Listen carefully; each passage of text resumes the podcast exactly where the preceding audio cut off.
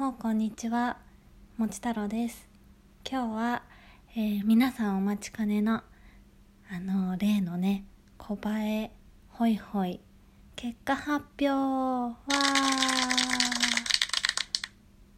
そうそうあの最近モヤモヤしていることをお伝えしていたかと思うんですがうちに小映えが出ちゃったよっていう話だったんですよ。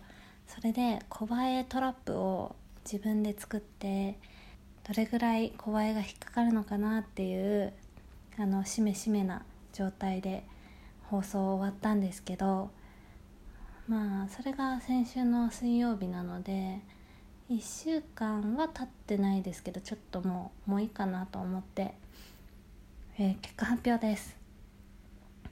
えー、じゃじゃん。3匹トラップにはまっておりました。イエーイ。これ聞きますね。びっくりしました。あの小映えでねあの撥水効果があるらしいんで普通の水だとあの溺れ死なないんですけどお水とめんつゆを合わせたところに洗剤を数滴垂らすことでその海面活性剤のおかげで、えー、虫があわあわあわということでお亡くなりになるっていうことですね。すごいです。これ皆さん是非お家で試してみてください。めんつゆトラップ。まず空のペットボトルの底部分をカッターで切り出すんですね。5センチぐらい。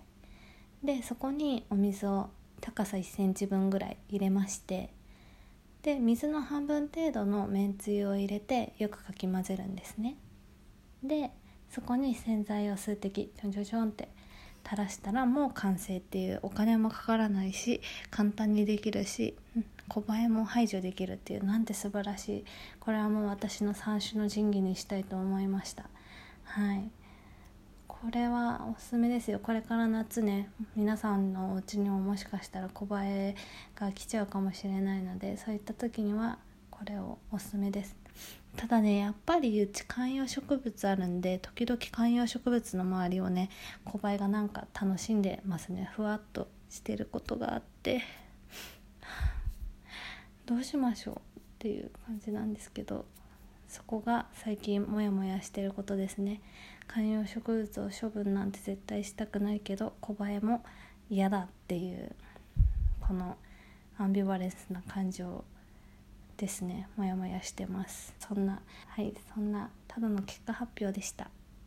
それではじゃあね。